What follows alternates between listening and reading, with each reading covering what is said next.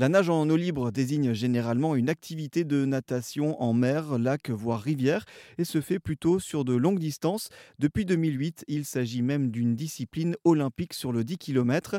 Pour la pratiquer, il faut tout de même respecter quelques règles de sécurité. Thierry Henry, entraîneur de Palmans-Cornouailles en Bretagne, nous explique. Il faut avoir une combinaison, bon, tout dépend de la température de l'eau, soit une combinaison genre combi qui, qui arrive au niveau des, des, des avant-bras et au niveau des jambes, ou alors une combinaison intégrale pour ceux qui sont un peu plus frileux.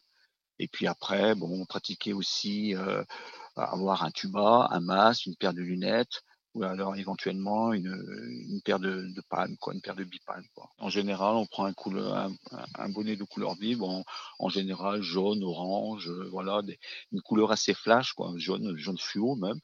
Et euh, comme ça, on est, on est plus visible dans l'eau parce que c'est vrai que quand on nage, euh, bah, les bateaux, des fois il y en a qui font pas très attention.